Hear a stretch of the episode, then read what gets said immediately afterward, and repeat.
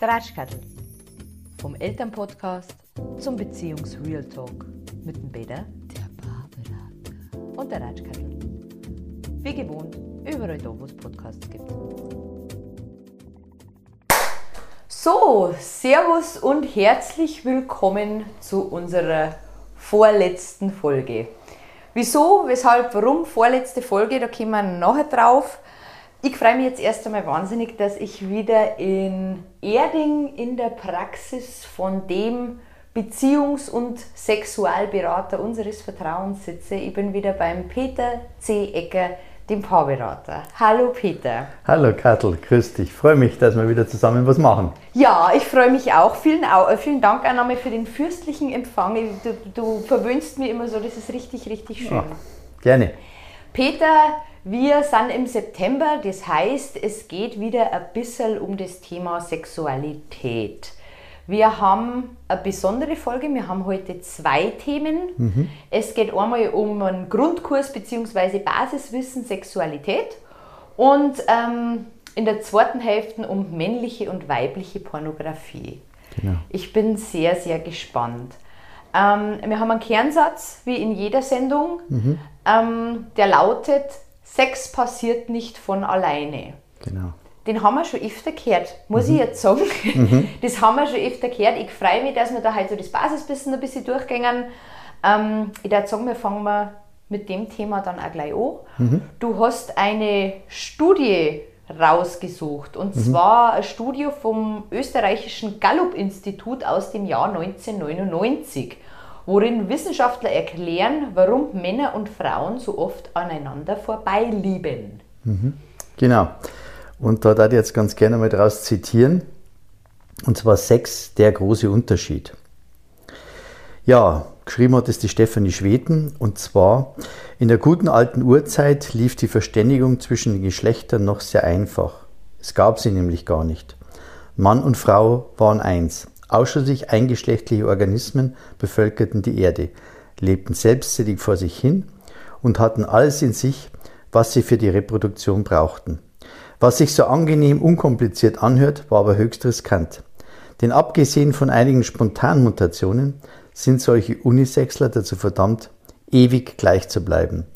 Verändert sich etwas in der Umwelt, wie Klima, Ernährung oder das Raumangebot, geraten sie in Überlebensstress.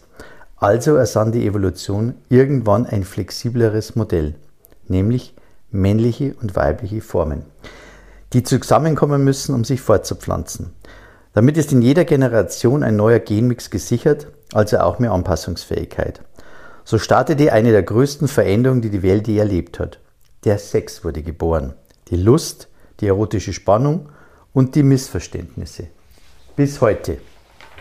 Beispiel. Ein Mann und eine Frau an einem menschenleeren Strand. Die Liebe der beiden ist jung, ein Quickie auf einer Strandliege und eine gemeinsame Nacht im Hotelbett. Tags darauf Sonnenuntergang, rötliches Meer, sanfte Brise. Die Zeichen stehen wieder auf Liebe. Aber dann passiert eine dieser kleinen dummen Verhakelungen. Nochmal Strandliege gefällig, fragt er, meint es witzig, aber ihr ist schlagartig die Lust vergangen. Typisch Mann. Viel zu direkt und technisch diese Frage. Ihm dagegen ist ihre plötzliche Kühle unverständlich. Gestern war doch noch alles klar. Was hat sie nur? Nein, falsch gemacht hat da niemand etwas. Was in solchen Momenten aufeinanderknallt, sind zwei anders laufende hormonelle Räderwerke, zwei andersartig vernetzte Softwares im Gehirn, zwei unterschiedliche genetische Programme. Wir kommen immer mehr dahinter, dass Männer und Frauen von urzeitlichen Mustern gesteuert werden, erklärt der amerikanische Genforscher Professor Dean Hammer. Was die Evolution uns in die Gene geschrieben hat, bleibt auch unter dem Mantel von Kultur und Zivilisation lebendig. Raffinierte Liebeslehren und psychologische Erkenntnisse hin oder her – wenn es um den Sex geht, passen Mann und Frau zwar in den meisten Fällen anatomisch gut zusammen, aber ansonsten zeigt sich gerade in Sachen Liebe, sie ticken anders. Seine Gene, ihre Gene, zwei unterschiedliche Programme. Doch warum, wo sie doch naturgewollt zusammenkommen sollen? Was sind die Unterschiede? Und verlassen sie sich überbrücken? Typische Beziehungssituation. Der Mann kehrt von einer zweitägigen Dienstreise zurück. Schon im Flugzeug denkt er an die kommende Nacht stellt sich seine Frau im Hemdchen mit Spaghettiträgern vor. 40 Prozent aller Männer denken ohnehin laut einer Studie des österreichischen Gallup-Instituts aus dem Jahr 1999 mehrmals täglich am Tag an Sex.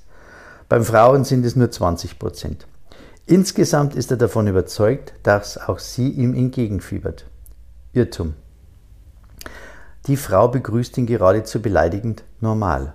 Warum auch nicht? Er war nur kurz fort, der letzte Sex liegt erst drei, drei Tage zurück und in erotischer Stimmung ist sie auch nicht da sie gerade lustmäßig im monatlichen Östrogentief steckt, eben noch Windeln gewechselt hat, beziehungsweise gerade vom Job heimgekommen ist. Total flop.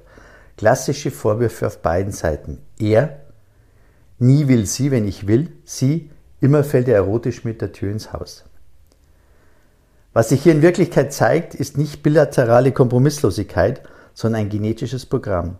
Wüssten Mann und Frau darum, gäbe es in Beziehungen weniger persönliche Kränkungsgefühle. 1994 entdeckten englische Forscher, nach einer kurzen Trennung von einigen Tagen produzieren Männer in festen Beziehungen bis zu dreimal so viel Sperma wie Ehemänner, die im gleichen Zeitraum zwar ebenfalls keinen Sex haben, aber zu Hause bei der Partnerin sind. Das mysteriöse Ergebnis wurde inzwischen in mehreren Folgeuntersuchungen bestätigt. Nach Meinung der Wissenschaftler ist hier ein genetisches Vorsichtsprogramm am Werk. Schon steinzeitliche Jäger waren oft einige Tage auf Dienstreise, zum Beispiel eine Mammut auf den Fersen, zeigt genug für potenzielle Konkurrenten, die zurückgelassene Partnerin zu schwängen. Mit dem Spermaüberschuss sollten die Samenzellen möglicher Liebhaber aus dem Körper der Frau buchstäblich weggeschwemmt werden. Oh. Schreibt der englische Forscher Desmond Morris in Das Tier im Mensch aus dem Jahr 1995.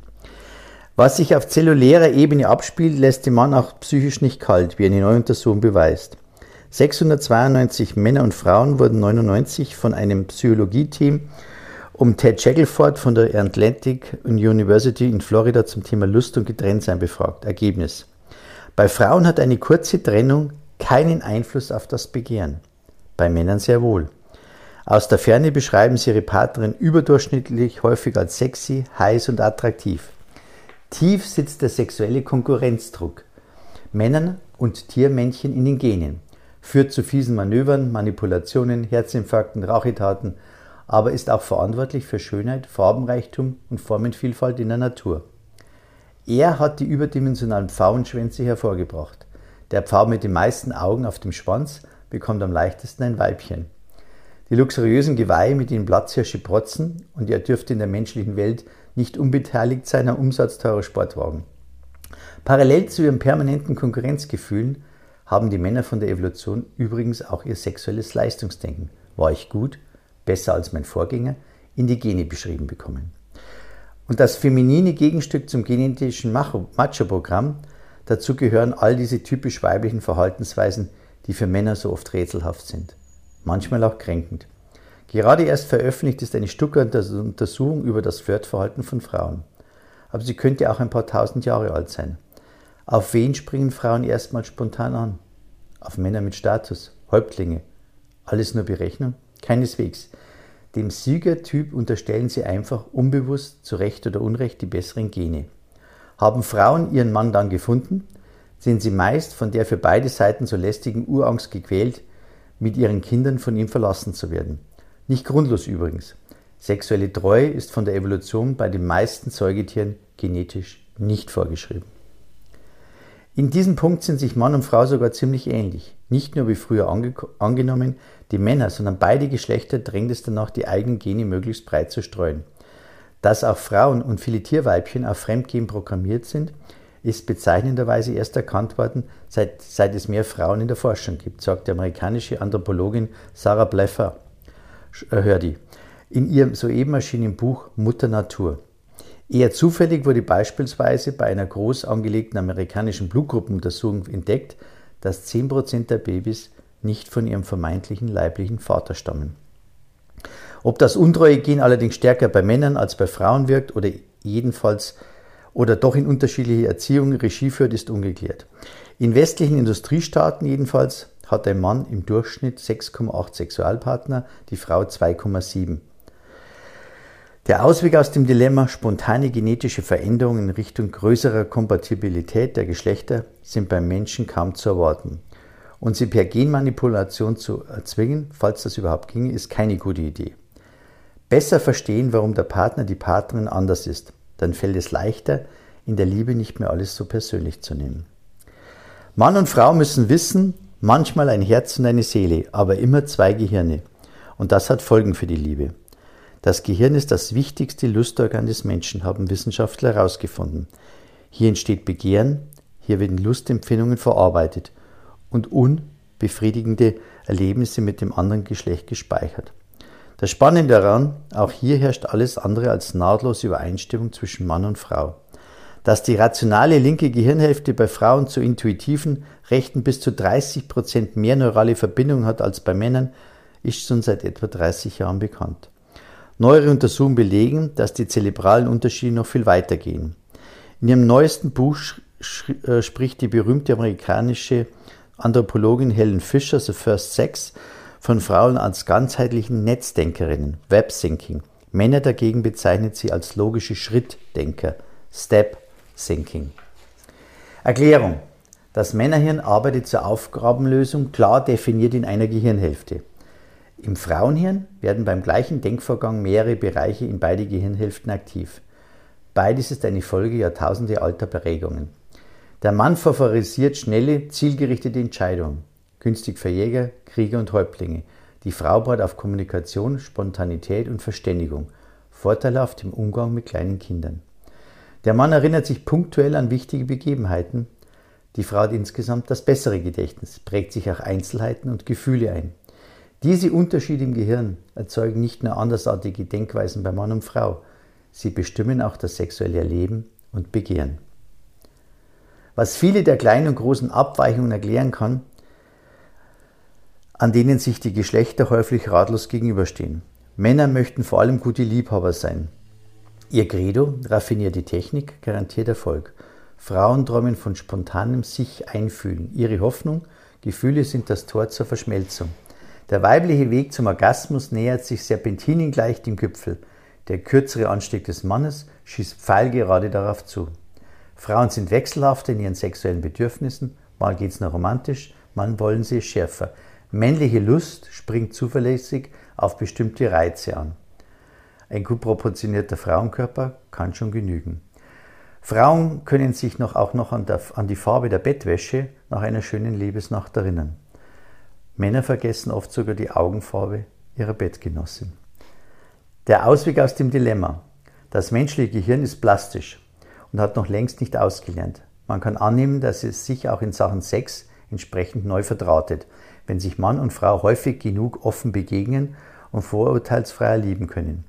Denn neue Erfahrungen und Fertigkeiten bringen ganz neue neuronale Verschaltungen. Wie anpassungsfähig das Gehirn ist, wurde beispielsweise gerade bezüglich des Orientierungssinns nachgewiesen. Bei Londoner Taxifahrern, die sich im Straßengewirr der britischen Metropole besonders gut auskennen, hat sich die entsprechende Hirnregion deutlich, deutlich stärker ausgeprägt als im Normalhirn. Gesprochen werden muss auch von zwei Hormonen, Oxytocin und Testosteron. Zwei Fremde unter einer Decke. Typische Liebessituation. Der Orgasmus hebt gerade aus. Die Frau fühlt sich von Zärtlichkeiten überschwemmt wie von einer mächtigen Sturmflut, möchte umarmt werden und nachbeben. Beim Partner ist bereits Ernüchtigung eingetreten. Am liebsten würde er schnell vors Fernsehen, um den Rest der Sendung noch mitzubekommen. Natürlich verkneift er sich das. Er will ja nicht als liebloser, gefühlskolter Macho dastehen. Diese Szene ist so universell wahr, dass sie zum Klischee geworden ist und sie wird vermutlich auch in Zukunft zur Liebe dazugehören wie heiße Küsse oder Orgasmusschwierigkeiten. Denn Regie führt hier ein mächtiger hormoneller Unterschied. Der Mann braucht nach dem Orgasmus wirklich Ruhe. Seine Hormonproduktion steht vorübergehend auf Base. Es ist also kein Mangel an Liebe, wenn er nach dem Sex alles andere als Zärtlichkeit im Kopf hat. Die Frau dagegen steht ausgerechnet jetzt, wo es für ihn vorbei ist, hochgradig unter Einfluss des Sexhormons Oxytocin. Es erzeugt übermächtige Gefühle von Liebe, den Drang, den Partner zu halten, zu drücken und zu bemuttern. Ihr absolutes Oxytocin-Hoch erleben Frauen übrigens gleich nach der Geburt eines Babys. Zwar kommt auch im Hormonhaushalt des Mannes Oxytocin vor, aber seine Wirkung wird, wie eine Suchung von Shelley Taylor an der Universität Los Angeles gezeigt hat, vom Testosteron weitgehend unterdrückt. Testosteron.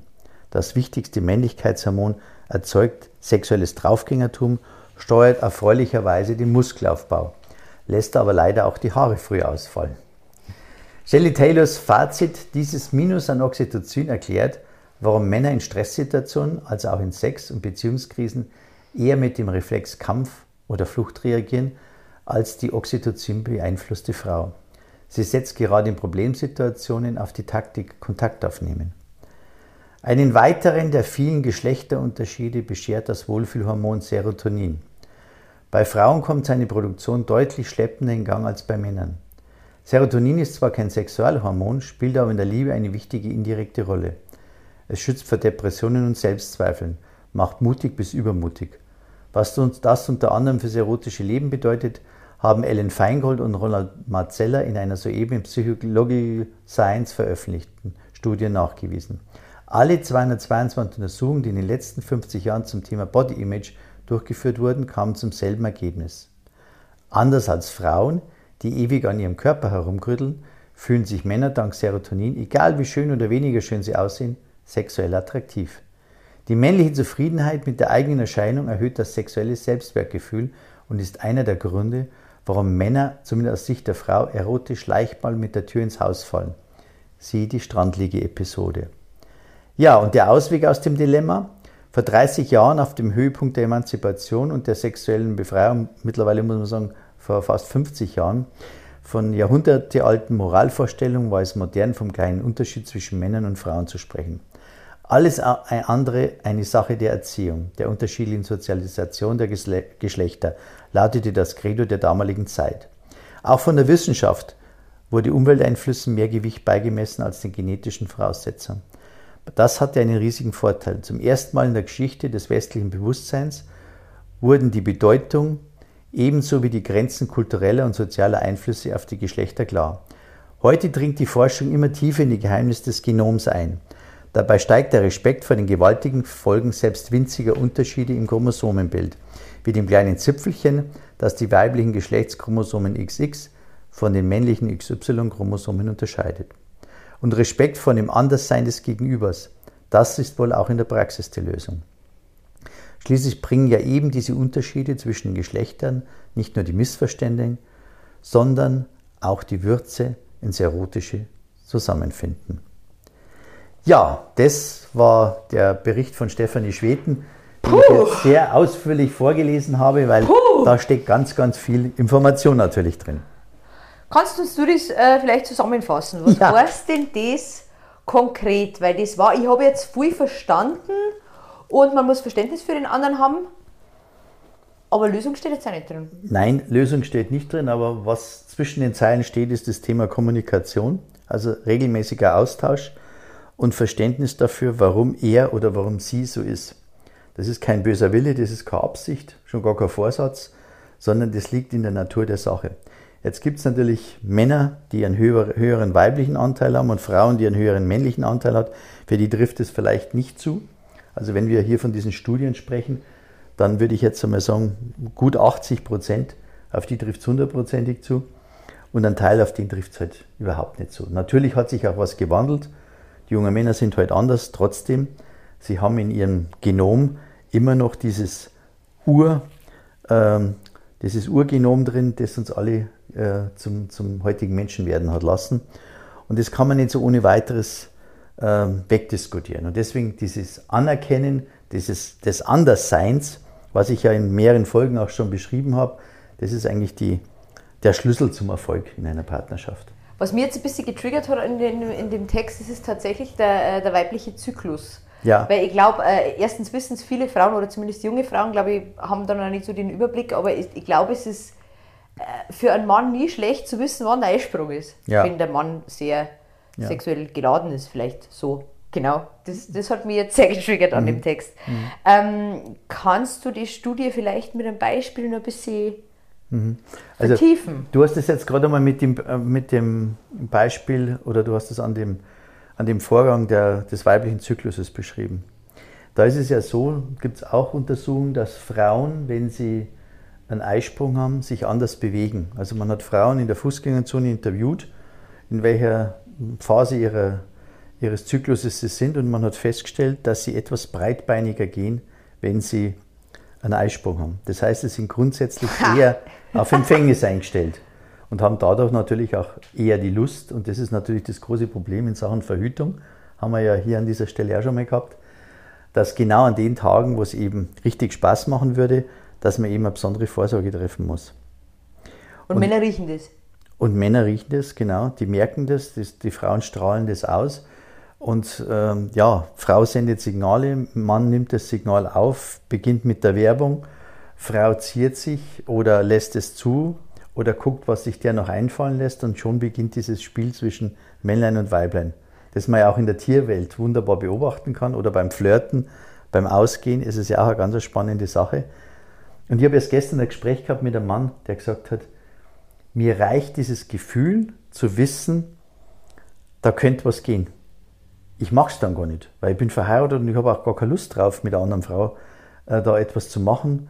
Ich habe keine Lust auf den Stress. Ich will auch äh, meine moralischen Vorstellungen nicht über den Haufen werfen. Aber dieses Flirten und zu wissen, könnte da was gehen. Ja, das ist ja Ego-Polieren. Ja, Oder? das macht natürlich was mit einem, das erhöht den Selbstwert. Und ich denke, dass das Frauen in der umgekehrten Art und Weise auch haben, dass sie sagen, ich flirte ihn jetzt an und guck mal doch einmal, was sich dir einfallen lässt, ob er mich rumkriegt. Und dann sage ich trotzdem Nein oder schiebe irgendeinen Grund vor, ähm, damit es nicht passiert. Ist das dann ist das dann der männliche und weibliche Energiefluss? Also da habe ich mal was drüber gehört. Ist aber jetzt nicht der Zyklus. Nee, das hat mit dem nichts zu tun. Ähm, wir kennen ja dieses Muster von, von vielen Männern, diese direkte Herangehensweise. Ähm, häufig ist es ja so, dass der sexuelle Akt oder die, die Abläufe sehr, sehr, ich sage es jetzt einmal, wie so an so einer Roadmap sind. Also die Männer sind da sehr konditioniert, machen in der Regel immer das Gleiche, weil das Gleiche bislang bei ihnen zum Erfolg geführt hat. Und Frauen sagen sehr häufig, ich brauche ein bisschen eine Abwechslung oder ich möchte es einmal anders erleben. Ich will ja nicht vorausschauend wissen, was er in den nächsten 10 oder 20 Sekunden macht, sondern ich will mich ja auch so ein bisschen überraschen lassen. Und das ist etwas, was Männer überhaupt nicht zu Gesicht steht, weil viele Männer äh, genau wissen, wenn sie eben die gleiche Abfolge haben, dann funktioniert das Ganze auch aus ihrer Sicht. Und trotzdem kommen jetzt immer mehr, gerade jüngere Männer drauf, dass sie sagen, äh, wenn ich die Frau wirklich dauerhaft mit meiner Sexualität erfreuen möchte, dann muss ich kleine Veränderungen machen. Ähm, das große Problem ist, dass der männliche und weibliche Energiefluss kolossal unterschiedlich ist. Das heißt, die Frau baut sich über das Ohr, über den Hals und über das Dekolleté. Das ist ihr Pluspol. Da baut sie ihre sexuelle Spannung auf. Was heißt das im Klartext? Äh, wir Frauen, hätte ich jetzt schon fast gesagt, brauchen, brauchen ähm, eine freundliche Ansprache, ein positives Umfeld, ähm, eine gute Stimmung im Haus und zwar nicht erst eine halbe Stunde vorher, sondern schon. Wer ficken will, muss, muss freundlich, freundlich sein. sein. Genau. Grundregel. Das, Grundregel. Das ja. heißt, nicht erst äh, kurz vorher nett sein und äh, die Zeiten vielleicht nutzen, wenn die Kinder gerade Mittagsschlaf machen, sondern da muss schon die Grundstimmung gut sein. Und ähm, wenn das nicht gegeben ist, dann wird ihm dieses Ohr oder dieser, dieser Halsbereich nicht erwärmt. Dann lädt sich das auch natürlich auch nicht in den Brüsten auf. Und äh, entladen tut sich in der Regel bei der Frau in der Vagina. Das heißt, dieser weibliche Energiefluss geht von oben nach unten. Und viele Männer kennen das nicht und denken, dass bei Frauen der Energiefluss so stattfindet wie bei ihnen. Nämlich bei den Männern, die wollen in den Genitalien angefasst werden. Die wollen kein Tutsi-Tutsi irgendwann am Ohr spielen oder im Nacken spielen oder an den Haargrauen. Das ist zwar alles ganz schön. Äh, das heißt ja nicht, dass wir nicht gestreichelt werden wollen. Aber es führt nicht zu einer sexuellen Erregung oder zu einer Aufladung der sexuellen Energie. Die Männer laden sich an ihren Genitalien zwischen den Beinen auf. Das lieben sie, dieses berührt werden, dieses angeschmeichelt werden an der Stelle. Und wenn sich das dann aufgeladen hat, wenn die Batterie dann richtig voll ist, dann entlädt sich die, und jetzt kommt's, und das ist eigentlich das Bezeichnende dafür, im Herzen.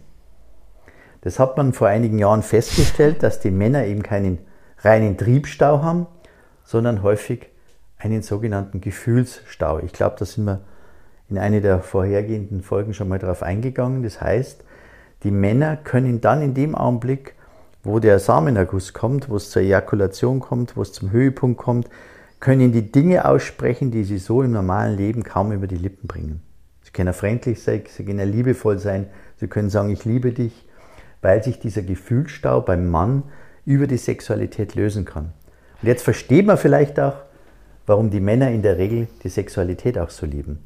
Weil es ein Mittel ist, um die eigenen Gefühle besser auszudrücken. Also, liebe Frauen, wenn ihr hört, euer Mann will mit euch schlafen, geht es nicht nur um Triebabbau, um rein in den Entsafter und jetzt gucken wir einfach mal, wie es weitergeht, sondern da geht es ganz, ganz viel darum, dass man Nähe ausdrücken kann, eine Verbundenheit ausdrücken kann und vielleicht auch das eine oder andere Gefühl, das der Mann so nicht über die Lippen bringt, halt dann beim Verkehr ausdrücken kann. Also, also deswegen diese unterschiedliche Herangehensweise. Also der Penis ist das Tor zum Herzen. Der Penis ist insofern das Tor zum Herzen, genau.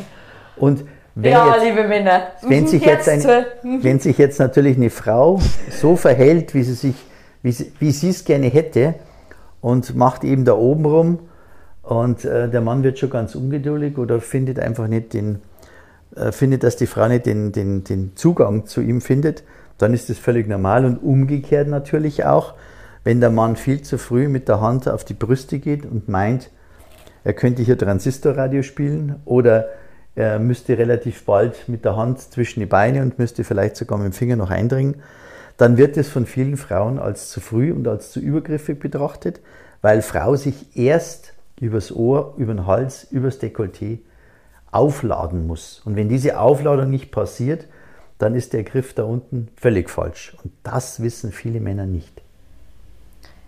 Das ist sehr interessant, aber das war ja nicht immer so. Seit wann werden generell über die Sexualität von Mann und Frau geforscht? Also mhm. das war ja früher, glaube ich, jetzt, da ist jetzt nicht um die Erotik gegangen. Nee.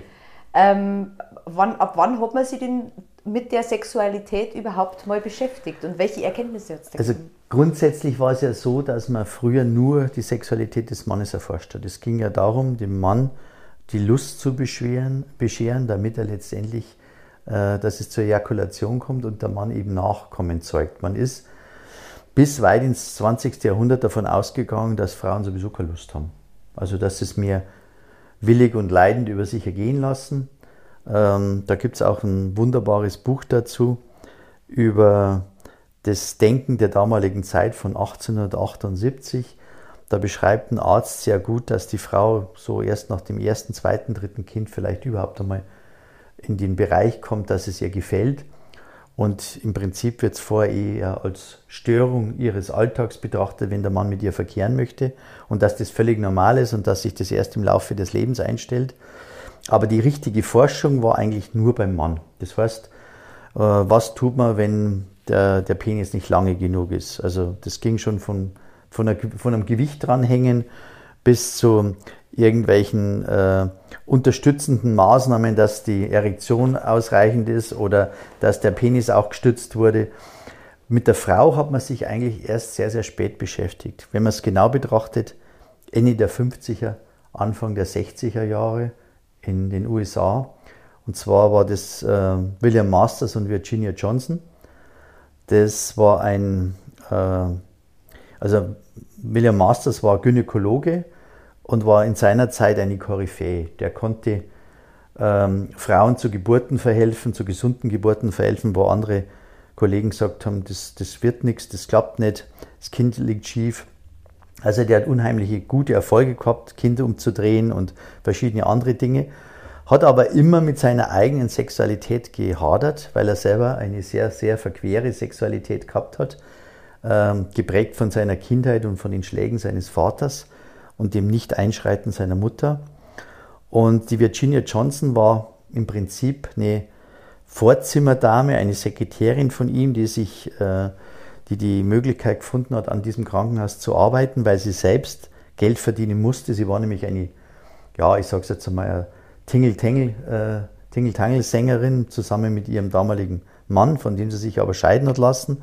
Und um die beiden Kinder durchzukriegen, hat sie sich seinerzeit im Krankenhaus beworben. Äh, die beiden sind dann eine, äh, ja, eine Gemeinschaft eingegangen. Man kann es wirklich so nennen, denn die ersten Versuche, die sie gemacht haben, Die haben sie dann vorgenommen mit Prostituierten und als sie festgestellt haben, dass das nicht so ganz funktioniert, weil das, was sie ausgemessen haben mit ihren äh, Messinstrumenten, wie sich der Körper eben bei einer sexuellen Erregung ähm, äh, verhält und dem, was dann letztendlich äh, die Frauen äh, ihnen vorgespielt haben, das war also nicht identisch. Dann hat man Freiwillige angeworben. Irgendwann haben William Masters und Virginia Johnson auch selbst zu diesen Probanden gehört und haben, man muss sich das vorstellen, lagen dann auf einer Liege zusammen beim Verkehr und jeder hatte eine, ein Klemmbrett in der Hand und hat mitgeschrieben, was jetzt gerade bei ihm passiert und was er an sich bemerkt und haben das alles dokumentiert, niedergeschrieben über viele Jahre. Ja, warum erzähle ich das so ausführlich? Weil die beiden revolutionäre Entdeckungen gemacht haben. Die Virginia Johnson äh, hat immer darunter gelitten, dass sie ja keine Fachausbildung hatte und er hat sie auch so ein bisschen mitlaufen lassen bei der ganzen Sache und sie hat dann irgendwann beschlossen, nochmal zu studieren und hat dann Psychologie studiert, weil sie der Meinung war, rein das Technische kann es nicht sein, dass Sexualität funktioniert. Und da gehört auch die Psyche dazu und die Hintergründe der Psyche dazu. Und das war dann die ideale Ergänzung. Ja, und was ist letztendlich rausgekommen? Es ist dieser berühmte Masters und Johnson Reaktionszyklus herausgekommen, der heute noch äh, maßgeblich ist für alle Sexualtherapeuten, die sich mit der Thematik beschäftigen, wieso geht es dann an irgendeiner Stelle nicht weiter. Und ich möchte es einmal ein bisschen ausführen, damit man sich das ein bisschen konkreter vorstellt. Es gibt vier Phasen bei der Sexualität. Das erste ist die sogenannte Erregungsphase. Das ist die Phase, wo ich merke, oh, jetzt könnte was gehen, jetzt komme ich vielleicht in die Lust rein. Und diese Erregungsphase, die gibt es bei Männern wie bei Frauen. Äh, mit dem Unterschied, dass sie in der Regel bei Frauen etwas flacher verläuft, bei Männern relativ steil ansteigt. Busen, ja. Ja, genau. Und ähm, Männer reagieren da wesentlich schneller, merken es auch schneller. Dazu vielleicht noch eine äh, kleine Untersuchung, die man auch gemacht hat äh, in den 70er Jahren. Man hat Männern und Frauen äh, Bildern gezeigt von Menschen, die Sex miteinander haben, nackten Menschen, kopulierenden Affen. Und die sollten immer ein Knöpfchen drücken, wenn sie das Gefühl haben, das erregt sie. Und während sie dieses Knöpfchen gedrückt haben, wurden auch die Ströme im Körper gemessen und es wurde abgeglichen. Dann hat man festgestellt, das, was man spürt, das drückt er auch. Das heißt, 90 Prozent der Erregung, die visuell stattfindet, und die findet ja bei Männern in erster Linie visuell statt, ähm, haben sie auch dokumentiert, indem sie das Knöpfchen gedrückt haben. Dann haben wir dieselbe, äh, dieselben Bilder den Frauen gezeigt und hat festgestellt, dass da einen Riesenunterschied gibt. Äh, die Frauen haben kaum gedrückt, das heißt, sie hat überhaupt nichts erregt. Ähm, die Übereinstimmung war nur 20 Prozent, das heißt, der Körper hat bereits Erregung signalisiert, aber äh, sie selbst wussten gar nicht, dass sie schon erregt sind oder dass sie in der Lust sind. Jetzt kann man natürlich sagen, gut, Frauen, die haben vielleicht auch größere moralische Bedenken und haben deswegen auch nicht so gleich gedrückt, wenn zwei Affen Sex miteinander haben oder sich vermehren wollen. Also hat man gesagt, gut, nimmt man vielleicht noch mit die doppelte Anzahl, nimmt man 40 Prozent. Aber da fehlt es ja immer noch, wenn man in Bayern sagt, um die ganze Neuhauser Straße zu den 90 Prozent. Das heißt, es ist tatsächlich so, dass Frau viel, viel später merkt, wenn sie erregt ist. Also sie merkt viel, viel später erst, wenn sie feucht wird und sie merkt auch viel, viel später, wenn sie Lust auf Sexualität hat. Ähm, das ist, daraus gründet sich auch so ein, so ein dummer alter Spruch, äh, du willst es doch auch, du weißt es noch nicht. Ähm, den kennen, Hashtag MeToo. Ja, der, hat, der passt natürlich in die MeToo-Debatte überhaupt nicht rein. Aber dieser Spruch ist ja schon hunderte von Jahren alt. Äh, der hat natürlich schon etwas äh, an Wahrheit. Denn Frauen wissen es, wissen es häufig wirklich nicht, dass sie jetzt eigentlich sexuell ähm, aufgestellt werden. Aber sie sind halt noch nicht ganz so weit, weil es eben, wie gesagt, äh, noch nicht entsprechend angekommen ist. Da hilft es ja auch, seinen Körper wiederum sehr gut zu kennen. Das hilft sicherlich und man geht sogar bei diesen Untersuchungen weiter dass Frauen oft Schuldgefühle nach Vergewaltigungen haben, weil Frauen teilweise bei der Vergewaltigung feucht werden. Und wenn sie das dann spüren, haben sie das Gefühl, dass sie sich schuldig machen, weil eigentlich wollen sie diese Sexualität in dieser Form nicht. Das ist ein Schutzmechanismus des Körpers. Ja. Der lässt eben die Lubrikation, die Feuchtigkeit zu, um den Körper eben zu schützen. Zu schützen ja. Das war so ein kleiner, kleiner Ausschnitt nochmal. Aber wie gesagt, Frauen merken später, das heißt, diese Erregungskurve ver, verläuft wesentlich flacher als bei Männern. Das müssen Männer wissen. Deswegen ist auch dieses Vorspiel in der Regel gerade für Frauen ganz, ganz wichtig. Nicht bei allen und nicht immer. Also das ist jetzt nicht entweder oder, sondern es gibt auch diese Lust auf ein Quickie oder dieses das Nutzen der Situation. Äh, vielleicht auch, wenn der Alkoholpegel entsprechend ist, aber muss nicht sein. Und danach kommt eine sogenannte Plateauphase. Das hat man auch festgestellt. Diese Plateauphase ist diese Phase bis zum Point of No Return, wie man so schön sagt. Also in dieser Plateauphase befinde ich mich kurz vorm Orgasmus.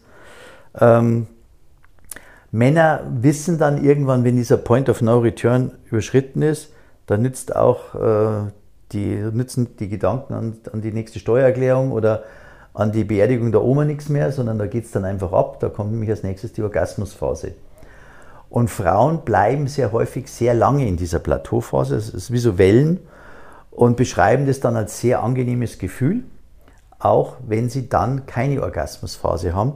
Das heißt, wenn sie es einfach nur das Gefühl haben, das fühlt sich jetzt verdammt gut an.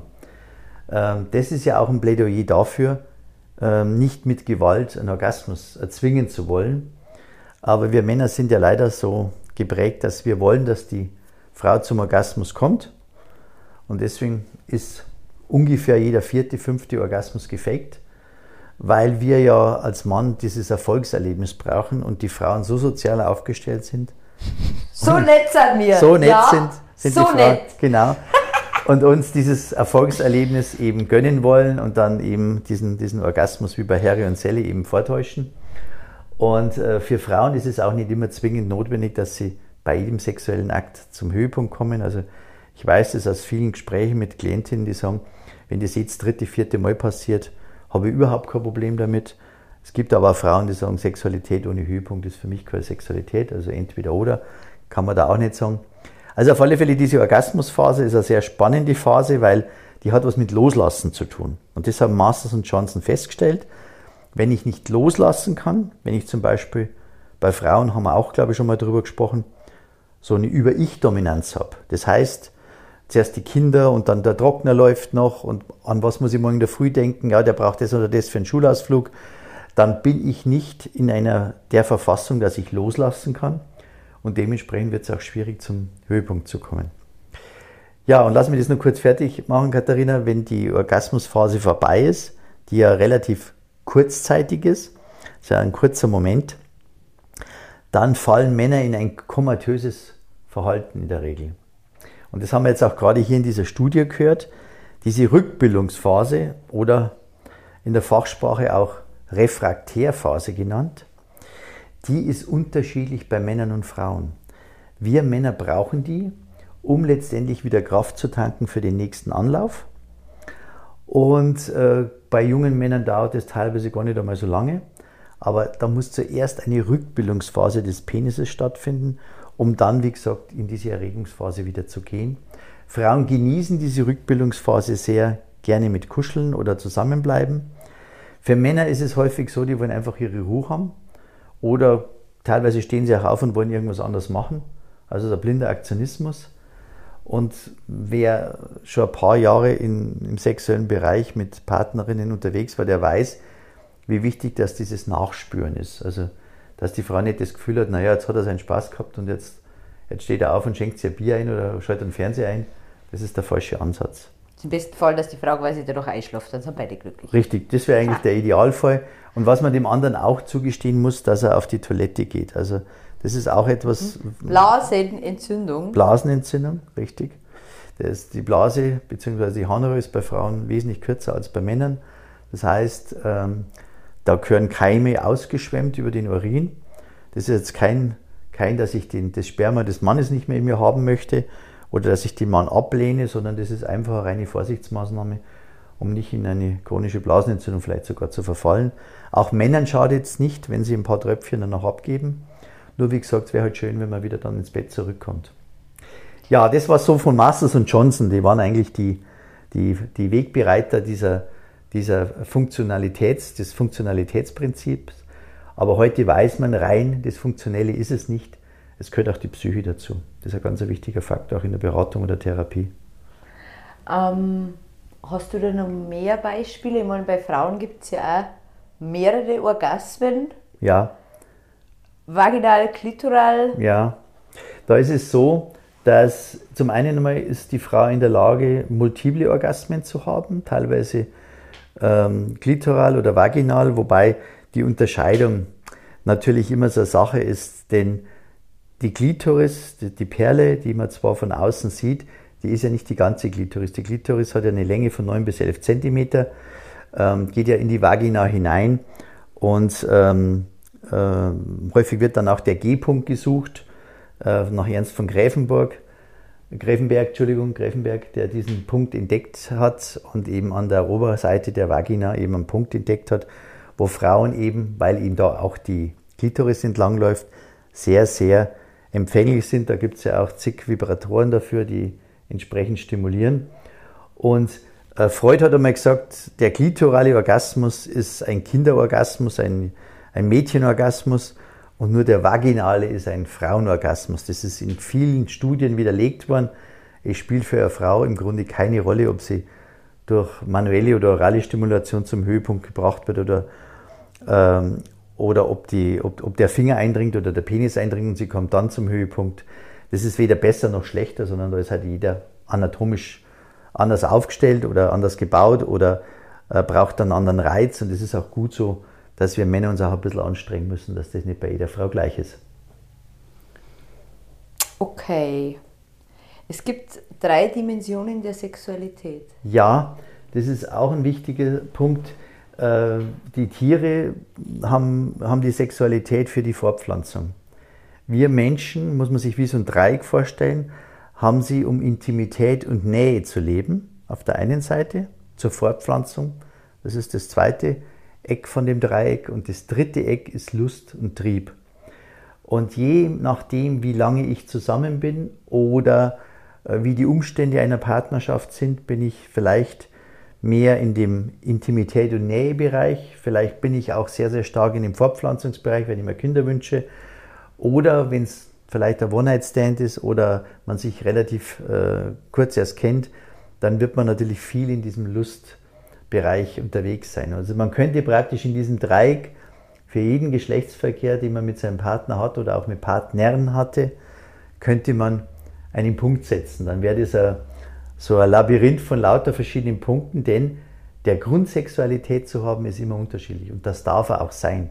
Also nur wegen der Fortpflanzung, das wissen wir mittlerweile, wäre es viel zu schade, wenn wir Sexualität nur hätten, sondern das darf auch Intimität und Nähe oder Lust und, und, und Trieb auch beinhalten. Dann sind die Gründe, sich auf Sexualität einzulassen, bei Männern und Frauen nicht gleich. Weil nee, die Konsequenzen kannten ja. Die Konsequenzen sind unterschiedlich und äh, das, das vergisst man auch häufig. Ähm, ich habe oft das Thema hier, dass mir Männer sagen, naja, was ist jetzt da schon dabei, wenn man halt jetzt, äh, wenn man halt jetzt Sex hat, das gehört halt auch dazu und das ist doch nicht schlimm oder das ist doch nicht ähm, sehr, sehr, ja, wie soll ich sagen, äh, sehr kompliziert. Doch ist es. Und zwar aus einem ganz einfachen Grund. Ich sage dann häufig zu meinen Klienten, stellen Sie sich mal vor, Sie sind wo eingeladen, gehen jetzt dahin, gehen in dem sein Haus oder in dem seine Wohnung und Sie fühlen sich da dort nicht wohl. Können Sie sich das vorstellen? Ja, kann ich mir vorstellen. So, und jetzt stellen Sie sich den umgekehrten Fall vor. Zu Ihnen kommt jemand und Sie fühlen sich nicht wohl, dass der bei Ihnen ist. Ich sage jetzt einmal so eine Vertreternatur oder dergleichen. Und Sie wollen ihn loswerden. Können Sie sich das vorstellen? Ja. Was ist der schlimmere Moment für Sie? Was ist das Unangenehmere? Natürlich, wenn der bei mir ist. Sage ich, sehen Sie? Und genauso ist es zwischen der Sexualität von Mann und Frau. Wenn wir wo hineingehen und gehen dann wieder heraus, dann ist es für uns ein wesentlich kleinerer Akt, als wie wenn jemand zu uns kommt, in uns eindringt. Und das will ich als Frau nur mit jemandem haben, der, der mir auch nah ist. Also ich will das jetzt nicht einfach nur haben, äh, weil sich der das jetzt einbildet. Denn es gibt ja gerade beim Geschlechtsverkehr auch mikrofeine Verletzungen der Schleimhäute. Also jeder Gynäkologe stellt fest, wenn, wenn du vorher einen Geschlechtsverkehr gehabt hast, zwar unabhängig vom Sperma, sondern einfach, weil es halt mikrofeine kleine Verletzungen gibt in der Vagina. Das heißt, der Akt ist für die Frau ein wesentlich bedeutsamerer und vor allen Dingen ein nachhaltigerer Akt, denn theoretisch kann sie ja immer schwanger werden. Und wer hat dann das Kind letztendlich am Bein hängen? Das sind ja meistens die Frauen. Und dementsprechend muss man verstehen, dass die Sexualität für Frauen ein wesentlich größerer Vorgang ist als für die meisten Männer. Und ich habe häufig das Thema hier bei den Männern, die sagen, äh, ja, das ist doch, da ist doch kein großer Unterschied, sage ich doch. Da ist sehr wohl ein großer Unterschied. Hm. Ähm, was ist denn mit den Wünschen und Fantasien von ja. Männern und Frauen? Also Wünsche und Fantasien sind bei Männern sehr unterschiedlich. Ähm, was ich feststelle, dass Fantasien sind ja immer Dinge, die ich nicht unbedingt umsetzen muss. Das heißt, bei der Masturbation lebe ich meine Fantasien aus, die darf ich auch. Das hat auch nichts mit Fremdgehen zu tun, sondern diese Eigenliebe, diese Selbstliebe, die darf ich ja haben und da darf ich auch Fantasien haben, die weitaus weiträumiger sind als wie der Sex mit meinem Partner. Äh, bei den Wünschen sieht es so aus, dass wir Wünsche haben, die wir möglichst auch umsetzen sollten. Ähm, das heißt, ähm, wenn ich einen starken Wunsch habe, dann wäre es wichtig, über die Kommunikation mich meinem Partner mitzuteilen. Bei Frauen sind die Wünsche häufig, und jetzt nicht erschrecken, Sex in der Öffentlichkeit und Sex im Freien. Und als ich das erste Mal gelesen habe, habe ich mir gedacht, nee, das kann ich mir nicht vorstellen. Aber ähm, viele Fragebögen meiner, meiner Paare hier, die, die schauen ähnlich aus, dass die Frauen häufig sagen, ich möchte nicht Sex in meinem Bett haben, ich will nicht immer auf derselben Seite liegen, in derselben Soße, ich übertreibe jetzt wirklich, sondern ich möchte mal Sex an einem anderen Ort haben. Das kann auch gerne im Freien sein. Für uns Männer ist das eher nicht so prickelnd. Ich glaube, wenn man ertappt wird im Freien oder in der Öffentlichkeit, ähm, ist es für uns kein großer Reiz, wenn wir da mit unserer Erektion äh, wie das Männlein im Walde stehen. Äh, für Frauen, die ziehen das Höschen hoch, sage ich mal, dann ist schneller, relativ schnell alles verschwunden. Äh, das mag ein Grund sein, warum die meisten Männer da eher nicht ein Freund dieses, dieses, dieses Wunsches sind. Aber für Frauen hat es einen unheimlichen Thrill. Das erlebe ich immer wieder. Also Emotionen sind beim Sex nötig. Absolut, ja. Woher kommt dann der Satz, äh, das ist mal, du bist, du hast, du, du bist nicht gefühlvoll genug. Du, du mhm. bist das Gefühllosigkeit hört man ja oft. Ja, also Emotionen und Gefühle sind einmal grundsätzlich unterschiedliche Dinge. Im Deutschen schmeißen wir die in einen Topf. Äh, Im Englischen gibt es Emotions und Feelings. Emotionen sind nicht ausgedrückte Gefühle, hat es die, ähm, die bekannte Sexualtherapeutin Diana Richards nochmal genannt. Also das heißt, wenn ich im, auf der Gefühlsebene bin, dann bin ich auf der Bauchebene, dann bin ich auf der Näheebene, dann öffne ich mich, dann zeige ich mich. Da tun sich viele Männer schwer. Und die emotionale Ebene, das ist eigentlich die Ebene, die wir alle kennen, wenn wir Streit miteinander haben, wenn wir äh, irgendwo verhakelt sind, wenn wir auf unseren Standpunkt beharren, dann sind wir eher auf der emotionalen Ebene. Also man müsste eigentlich sagen, wir brauchen eine offene Bauchebene, eine Gefühlsebene, um uns mitteilen zu können, damit der Partner versteht, was gerade in uns vorgeht. Und das ist Übung. Das geht nicht von heute auf morgen. Mittlerweile haben wir eine andere Generation von jungen Männern, die können das, die lernen das auch ganz anders, die können sich besser öffnen. Und trotzdem fällt es Frauen in der Regel viel, viel leichter. Und sie denken, wenn ich das kann, muss doch der Mann das auch können. Ja, weit gefehlt. Der Mann braucht es im Alltag nicht so stark wie die Frau, weil er eben in der Regel nicht diese Vernetzungen hat. Also die meisten Männer haben einen Freund, vielleicht einen zweiten noch, aber wenige haben sieben, acht gute Freunde. Bei den Frauen sieht es ganz, ganz anders aus. Die sind ganz anders miteinander vernetzt, schon seit Urzeiten. Jetzt nochmal auf die Frauen zu kommen. Ähm, ich habe keine Lust hört man ja, das ist ja eigentlich, das ist eigentlich das, was man am meisten hört. Ja. Ich mag einfach nicht, ich habe keine Lust. Mhm. Kannst du da noch was dazu sagen? Wir waren beim Zyklus, wir ja. waren bei mhm. die Gene. Ja.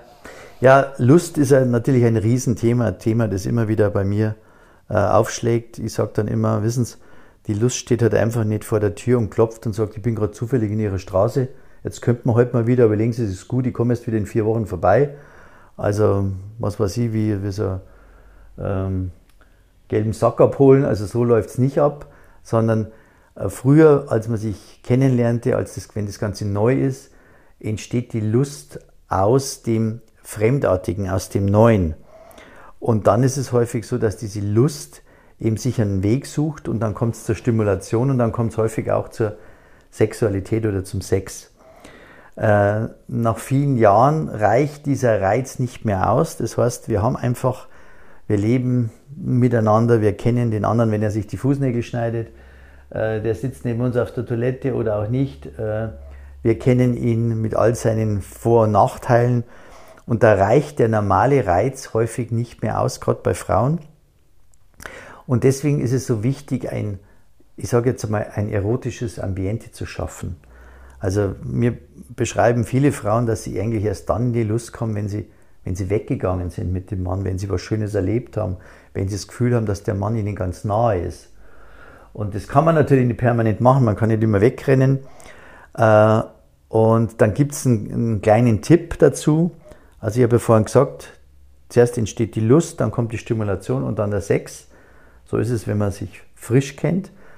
Und da muss man was umstellen nach Professor Clement, das ist der, einer der bekanntesten Sexualtherapeuten Deutschlands und gleichzeitig auch mein Mentor, äh, bei dem ich am Institut für internationale Gesellschaft für systemische Therapie jetzt auch Seminare gebe, der sagt, die Stimulation muss man an den Anfang setzen.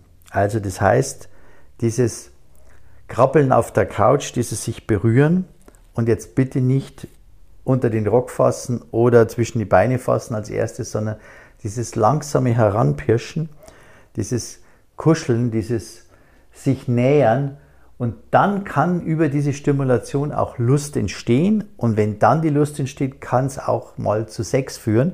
Es kann aber auch genauso sein, dass die Stimulation nicht ausreicht, äh, um in die Lust zu kommen. Und dann da kann es natürlich logischerweise auch nicht weitergehen. Also das ist jetzt kein Patentrezept, das für alle passt. Nur über eines muss man sich im Klaren sein. Und jetzt kommen wir ähm, zu der Wichtigkeit eben, dass die Verantwortung halt bei, auf beiden Schultern lastet also in Hetero-Beziehung halt auf Mann und Frau, weil einer alleine dieses Thema Sex gar nicht schultern kann. Und es gibt Phasen im Leben einer Frau, wenn ich das vielleicht noch ergänzen darf, da hat Frau halt tendenziell weniger Lust. Häufig in der Zeit, als wenn sie stillt, weil Prolaktin ausgestoßen wird, weil der Körper ihr auch sagt, kümmere dich zuerst jetzt um dein Neugeborenes, bevor du dir wieder eins anschaffst. Und ähm, es gibt halt auch Zeiten, wenn der Kinderwunsch vorbei ist, äh, wenn Frau jenseits der 40 ist, so mit 45 plus, wo ein großes sexuelles Verlangen bei Frauen wieder entsteht, weil einfach der Testosteronspiegel extrem steigt.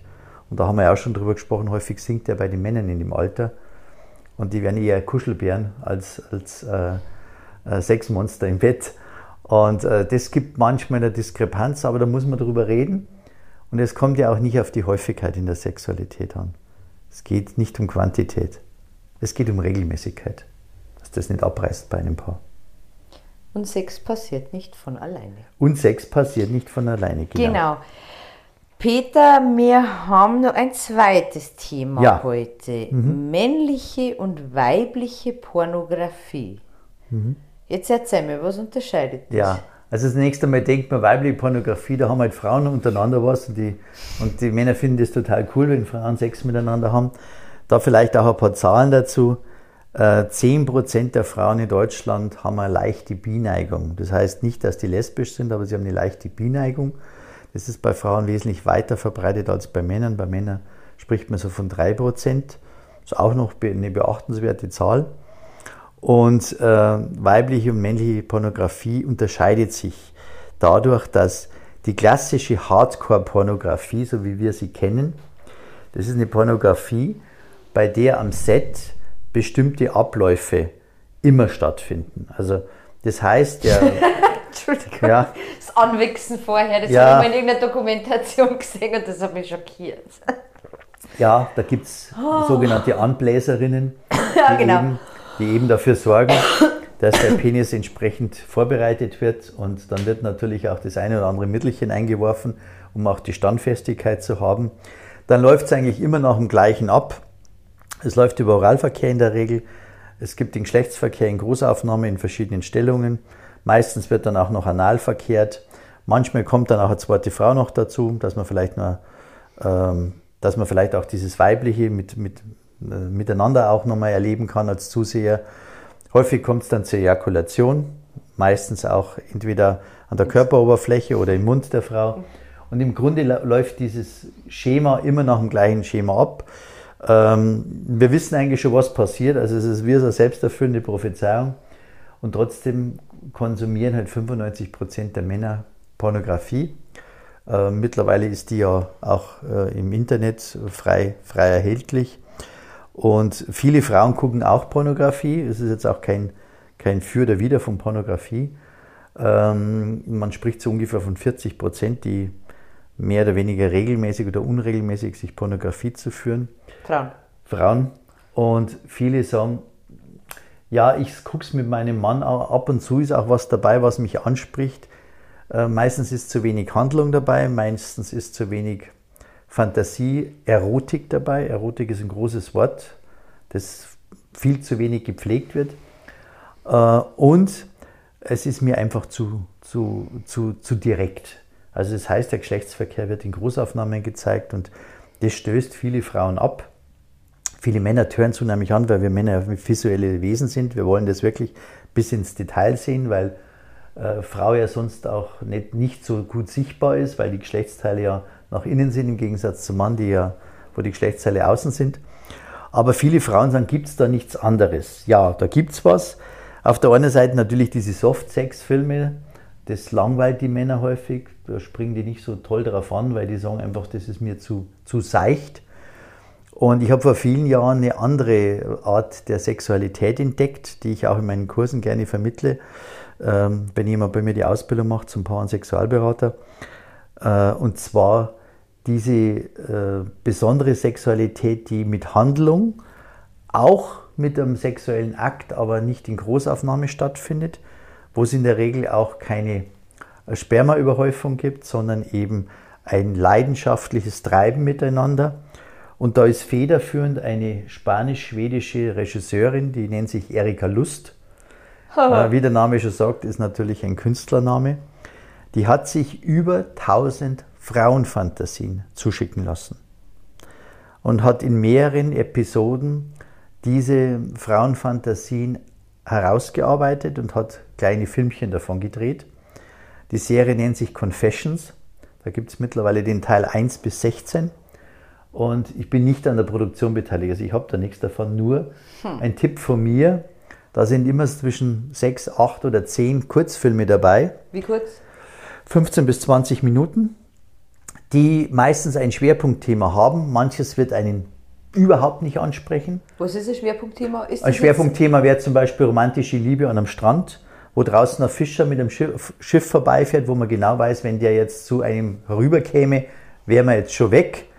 Äh, wo dieser Akt im Sand sehr, sehr leidenschaftlich dargestellt wird äh, wo nebenbei so ein bisschen die Wellen schwappen. Das ist so Rosamunde Pilcher. So ein bisschen Rosamunde Pilcher, aber, aber wie gesagt, der Sex selber, auch die Gesichter der, der, der Darsteller wird, wird, das wird sehr, sehr gut herausgearbeitet. Das wäre jetzt ein Beispiel dafür, aber es gibt auch ganz abstruse Beispiele, was weiß ich, die Welt äh, hat Wassermangel und man kämpft um den letzten Liter Wasser und äh, dann ist einer, der hat dann so einen 20 Liter Kanister und eine Frau versucht der es Penis dabei. Und der, eine Frau versucht es zu stehlen und der Mann jagt dann die Frau und dann kommen sie in ein Handgemenge und es entwickelt sich daraus auch ein Liebesspiel. Also alles Fantasien von Frauen. Es sind teilweise auch ganz total abstruse Sachen dabei, dass am, am Frau in einen Raum geht, wo lauter Kokons von der Wand hängen die sind alle in einem, mit einem Reißverschluss verschlossen und die Frau zieht diesen Konkon auf, holt einen Mann heraus und beginnt mit ihm ein Liebesspiel. Also teilweise richtig abstrus, äh, teilweise aber auch wirklich sehr, sehr gut gemacht. Und nochmal, es sind Frauenfantasien. Äh, ja, aber spricht das auch Männer an? Also ich glaube, dass grundsätzlich die meisten Männer begeistert sind, wenn ihre Frau mit ihnen äh, pornografisches Material anguckt. Ja, aber Männer sind ja visuell veranlagt. Sind visuell wenn, veranlagt. Wenn da jetzt keine Großaufnahme ist, ist das dann für einen Mann überhaupt ein Porno Ich- oder eher... Es ist Pornografie, ohne Zweifel. Es ist halt nur dies, nicht diese Hardcore-Pornografie, die Frauen halt meistens abschreckt. Denn ganz ehrlich, wenn der Penis bis, im, bis zum Rachen im Mund steckt, das ist für viele Frauen eher würgend und eklig, als dass, es, dass, es, dass sie darauf abgehen. Und das findet man in solchen Filmen natürlich eher weniger. Und es ist ja nur ein Tipp zu sagen, komm, lass uns mal was anderes angucken. Ähm, es muss ja nicht immer äh, unser, normales, unser normaler Ablauf sein. Und das wäre jetzt so eine Möglichkeit, da gibt es natürlich noch viel, viel mehr. Also einfach mal googeln, mal gucken zu dem Thema weiblicher Pornografie. Aber es gibt was auf dem Markt mittlerweile und es sind keine, es sind keine Softpornos. Also da geht schon zur Sache. Okay. Aber generell ähm, zu unserem Satz, Sex passiert nicht von alleine. Also man kann ja einmal miteinander ein Porno angucken, an einer weiblichen Pornografie. Genau, genau. Und Porno. dann gucken wir, wenn die Lust kommt. Genau. Das Ich glaube, dass- Erika Lust. Erika Lust, genau. Einfach mal googeln, mal gucken. Wie gesagt, die Serie heißt Confessions, ist nicht immer äh, deutschsprachig, also es gibt Untertitel. Äh, Finde ich nicht als störend, weil es geht in erster Linie um die Bilder und auch letztendlich um äh, die Geräusche, um den Ton, um die unterlegte Musik. Das ist sehr, sehr schön gemacht. Und ab und zu, äh, wie gesagt, kommt halt dann äh, ein Text, äh, den ich jetzt nicht als störend empfinde. Und man muss nicht alles synchronisieren. Und ich denke, in dem Bereich ist es sowieso manchmal gar nicht Relativ notwendig, wurscht, relativ wurscht. Aber wie gesagt, die Handlung, das ist das Spannende daran. Und das kann ich unseren Hörern wirklich empfehlen, einmal als Alternative zu der klassischen Hardcore-Pornografie. Und vielleicht kommt man dann in die Lust. Vielleicht kommt man auch dann in die Lust. Oder Genau. in die Stimulation. Oder in beides. Oder in beides, genau. genau. Ja, wir haben noch den Kernsatz, den wir noch erklären müssen. Ah, die müssen wir. Mein Gott. Genau, kein Problem, Kattel. Also wir haben, Sex passiert nicht von alleine, das heißt eben, sie steht nicht vor der Tür und klopft und sagt, jetzt müssten wir mal wieder, sondern das ist die gemeinsame Verantwortung. Und Ja, aber äh, wenn sie gar nicht mag. Oder wenn einer gar nicht mag. dann muss man natürlich sich überlegen, was unternimmt man. Also es gibt ja mehrere Möglichkeiten dazu. Entweder kann man sich therapeutische Hilfe holen oder man kann äh, Sexualität auch äh, ausschleusen, outsourcen, wie man es neudeutsch sagt. Das muss man halt besprechen, dass man entweder die Partnerschaft öffnet. Denn wenn einer keine Lust auf Sexualität hat oder überhaupt keine Sexualität mehr mit seinem Partner will und der andere will sie, dann muss man sich drü- drü- drüber im Klaren sein, dass über kurz oder lang halt auch der Seitensprung droht und dass das wahrscheinlich nicht unbedingt die ideale Lösung ist für eine Paarbeziehung. Und ähm, deswegen haben die Verantwortung für die Sexualität Mann und Frau oder zwei Frauen oder zwei Männer, weil einer das alleine nicht schultern kann. Und nur zu sagen, ja, wir haben ja unsere Kinder und wir sind jetzt zwölf Jahre beieinander und es ist alles gut so, wie es ist, das wird wahrscheinlich bei den meisten nicht funktionieren, weil einer von beiden in der Regel ja immer noch mehr Lust hat. Und nur weil einer keine Lust mehr hat, äh, heißt das ja noch lange nicht, dass der andere dann auch äh, den Hahn zudreht und sagt, jetzt habe ich auch keine Lust mehr. Und da spielt es keine Rolle, ob ich Mann oder Frau bin. Also ich habe beide Fälle hier bei mir in der Praxis, wo einer von beiden eben momentan keine Lust hat. Dann muss man darüber sprechen, wo kommt es her, was kann man tun. Und wenn er wirklich überhaupt nicht mehr mit seinem Partner Sexualität ausleben will, dann ist vielleicht auch die Lösung, wenn man sich nicht trennen will, dass man vielleicht in ein anderes Beziehungsmodell geht. Aber da haben wir ja auch schon drüber gesprochen, über die fünf Lebensformen in Partnerschaften. Ja, das war jetzt viel Information. Ähm, Dankeschön. Ich habe es vorher schon erwähnt. Es ist unsere vorletzte Folge. Ja, Zwei Jahre haben wir das jetzt gemacht. Eine Folge steht noch aus. ja. Ja. Wie fühlst du dich denn? Ja, ja. Also mir hat Jetzt sitzt die Dumme auf die Couch nämlich. ja. Also Katharina, mit, mit dir hat es mir immer sehr, sehr großen Spaß gemacht. Es ist sehr zeitaufwendig. Ich habe auch immer ein schlechtes Gewissen, was du dir da für eine Arbeit machst und ähm, was du da alles heraussuchst und das dann entsprechend auch aufbereitest, dass das unsere Hörerinnen und Hörer auch hören können. Ähm, es ist jetzt einfach vom, vom zeitlichen Aufwand her, hat es eine Größe angenommen, dass wir gesagt haben, wir beenden es jetzt einfach mal nach zwei Jahren und zwar, wir machen einen schönen Abschluss, der, ähm, ja, schön, schön in Anführungszeichen, was ist schon schön an einem Abschluss, aber wir haben nochmal ein spannendes Thema. Wir schließen den Kreis. Ja. Du bist ja jetzt seit zwei Jahren unser Experte für Beziehungen, Sexualität, wie man das am besten hinbekommt. Aber es gibt auch Fälle, wo man es nicht mehr hinbekommt und wo Richtig. vielleicht irgendjemand das Spielfeld schon verlassen hat, um Richtig. deine Worte zu nehmen. Ja. Und in unserer letzten Folge werden wir uns um das Thema glückliche Trennung, oder kann man das so nennen, Ja. glückliche Trennung begeben. Mhm. Es geht darum, wie kann ich auseinandergehen, dass, ähm, dass wir friedvoll miteinander umgehen, dass wir Eltern bleiben, aber uns als Paar trennen. Oder auch wenn keine Kinder da sind, warum muss diese Beziehung immer in den, äh, in den Schmutz getreten werden? Warum kann man nicht einfach sagen, das war eine wichtige Zeit in meinem Leben, es war eine Zeit, die mich vorangebracht hat, es war eine wertvolle Zeit und die werde ich immer in meinem Herzen bewahren. Und jetzt haben sich Umstände eingestellt, dass es eben nicht möglich ist, die Beziehung weiterzuführen. Und da werde ich einiges zum Thema Trennungen sagen, weil ich glaube, dass die Paarberatung, die ist, die ist ja grundsätzlich ergebnisoffen.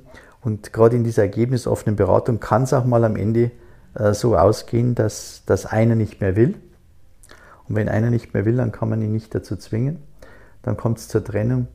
Und was ich da mache und was ich da tue, das würde ich ganz gerne in unserer nächsten Sendung im November äh, zum Besten geben. Und da freue ich mich nochmal ganz, ganz narrisch drauf, dass wir zwei wieder diesen Podcast miteinander gestalten können. Ich freue mich auch sehr, sehr drauf. Ich glaube, das ist ein ganz, ganz spannendes Thema. Ähm, ja, ja, ich glaube, jetzt will ich dann gleich wehmütig. Mein Gott, Wahnsinn. Hör mich auf zu trennen, oh Gott. Ja, Ähm, ja, dann verbleiben wir so. genau. Ich freue mich sehr auf den November. Ich freue mich sehr und ich bedanke mich erst in der letzten Folge für alles. Da gibt es dann noch ganz rührende Worte wahrscheinlich. Ja, bestimmt, bestimmt von uns beiden. Peter, Genau. danke auch für deine Arbeit. Du hast heute wahnsinnig viel vorgelesen, wahnsinnig viel vorrecherchiert, wie immer. Und Dankeschön. Ich danke dir wieder für diese tolle, spannende Folge und wünsche unseren- unseren Hörerinnen und Hörern alles Gute und ja, bleibt dran an der Beziehung. Es lohnt sich.